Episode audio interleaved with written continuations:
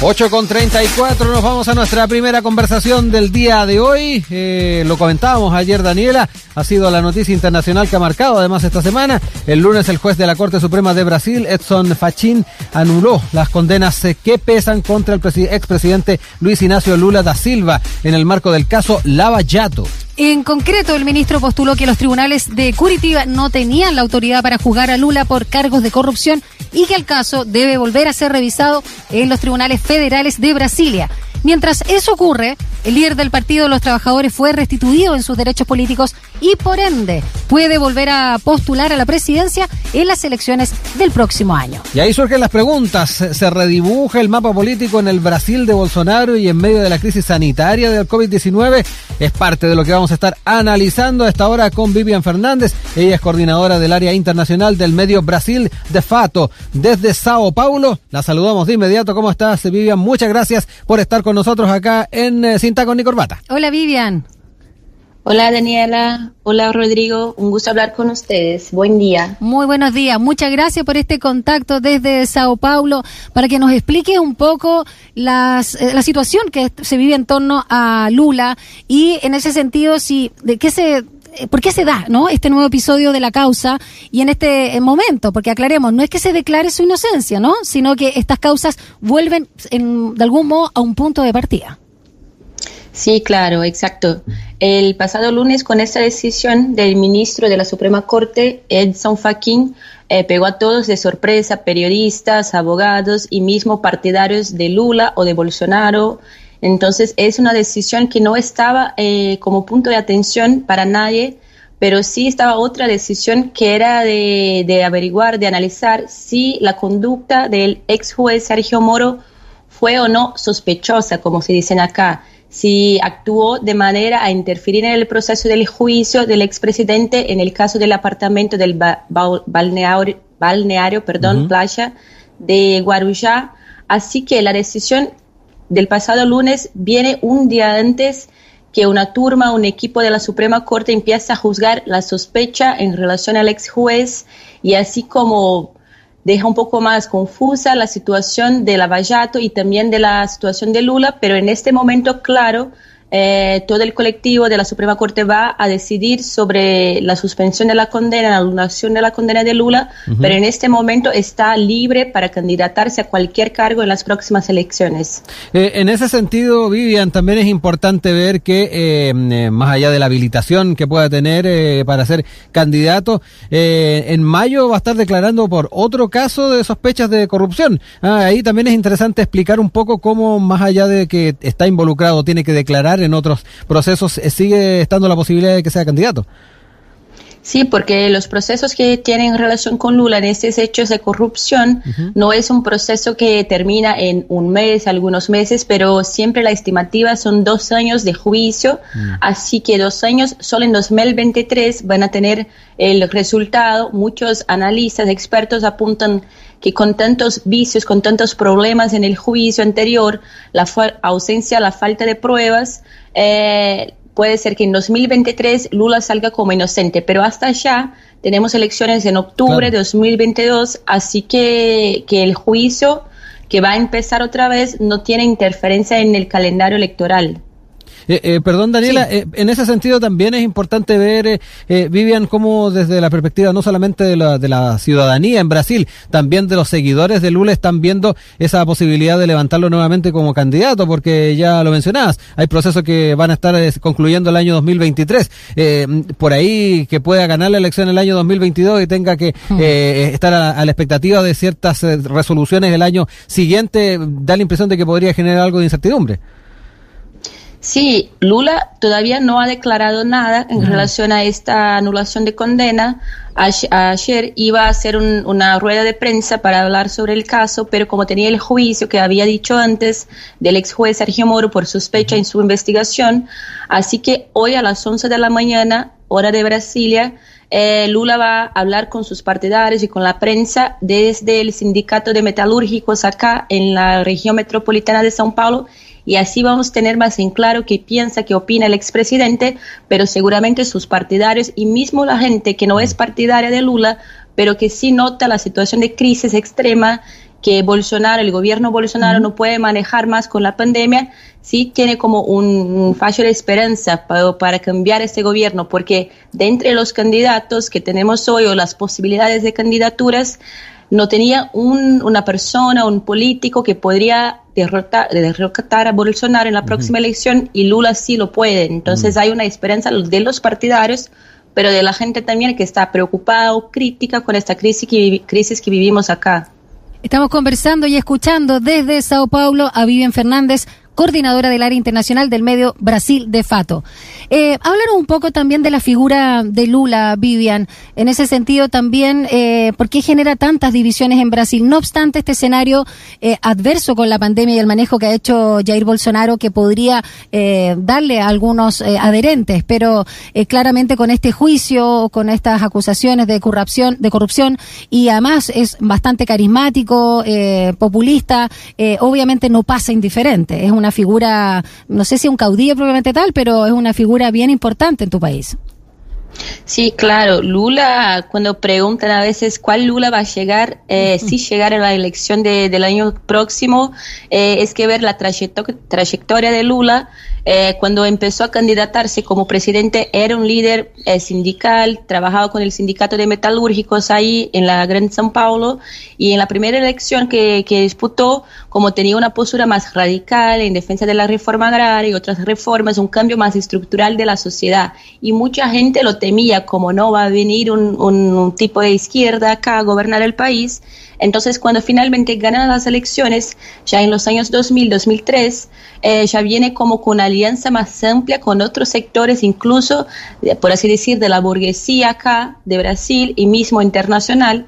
Entonces, este Lula, como pudo hacer una alianza, elegirse como presidente y también hacer no cambios estructurales, pero cambiar la calidad de vida de la gente. El hambre era un algo muy fuerte, impactante. Ahora vuelve el hambre en el, en el país, pero cuando hace pequeños cambios, pero cambios de vida en la gente por el tema del hambre, de la vivienda, de luz, teníamos regiones en, en, Brasil donde no había luz eléctrica, así que es muy carismático porque de hecho cambió la estructura de vida de la gente, pero no cambió la estructura del país, no hubo eh, reformas estructurales que cambiaran la situación también dependiente que tiene la economía brasileña.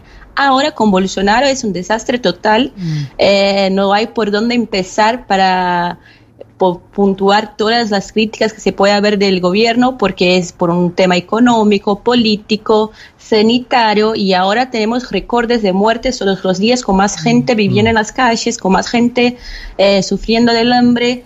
Así que Lula, por esta trayectoria, eh, tiene un poco de esperanza, trae un poco de esperanza a la gente, pero no sabemos que Lula va a llegar, si llegar en las próximas elecciones, uno con alianza con la burguesía o uno más radical. Es un poco de la expectativa del discurso de la rueda de prensa de hoy. Perdona, solo brevemente por eso, de la, ¿qué hora tenemos nosotros eh, respecto a ustedes? ¿Qué hora es allá, eh, Vivian? Para saber esas 11 de la mañana eh, locales de ustedes, ¿a qué corresponde a la nuestra? De esta rueda de prensa. Sí. Ahora son las 9 de la mañana, casi las 9, ah, ¿no? 8.42. Una hora de diferencia, ya. Perfecto, va a estar atento a eso. Oye, Vivian, eh, me quedé con, eh, con el, eh, la expectativa que genera dentro no solamente de los adherentes de Lula, sino que también en buena parte de la población de Brasil, la posibilidad de, que pueda entonces ser una alternativa para la presidencial que viene, y viéndolo como la única posibilidad también de hacer frente al actual mandatario. Eso me, me generó la duda de, y tal vez tú me, me puedes ir aclarando ese tema. ¿Cuánto apoyo tiene actualmente Jair Bolsonaro? A la hora de, ir viendo la posibilidad de una, de una reelección, eh, tomando en cuenta el manejo de la crisis sanitaria, varios temas en los cuales ha sido bastante criticado. ¿Cómo se ve también la posibilidad de, de volver a de mantenerse en el poder? Hay siempre un grupo que es partidario de Bolsonaro, alrededor de 25-30% que lo eligieron en las últimas elecciones, pero siguen apoyando a todo que habla. Es un sector claramente de extrema derecha acá, que tiene como, habla, habla o actúa en contra de políticas sociales o de género o de cualquier tema un poco más progresista, no es temas de izquierda, son temas mínimamente humanitarios, por ejemplo. Entonces hay siempre este sector que apoya a Bolsonaro, pero muchos que votaron él en las últimas elecciones no votaron necesariamente por Bolsonaro, pero en contra del Partido de los Trabajadores. Lula no pudo disputar la última elección porque estaba impedido de sus derechos políticos. Entonces otro candidato llamado Fernando Haddad, un profesor universitario de acá, fue el candidato por PT y mucha gente votaría en Lula, pero no votaría en cualquier candidato del PT. Entonces, ahora en este momento las encuestas que hicieron antes incluso de esta anulación de condena, apuntaban que la, la ¿cómo decir? La, la gente que no vota en Bolsonaro de ninguna manera es mucho más alta de la gente que no vota en Lula de ninguna manera. Así que el porcentaje de, de, cambiar votos en favor de Lula es más amplio, mm. mayor que, que en Bolsonaro. Por eso que decimos que a depender de las movimentaciones del próximo año, Lula tiene más posibilidad, con, incluso con el resultado de esta crisis que vivimos, tener más votos que Bolsonaro, porque su imagen está malísima del gobierno Bolsonaro en el interior de Brasil y también en el exterior. Eh, la conducción de la pandemia acá es algo impresionante, ¿no?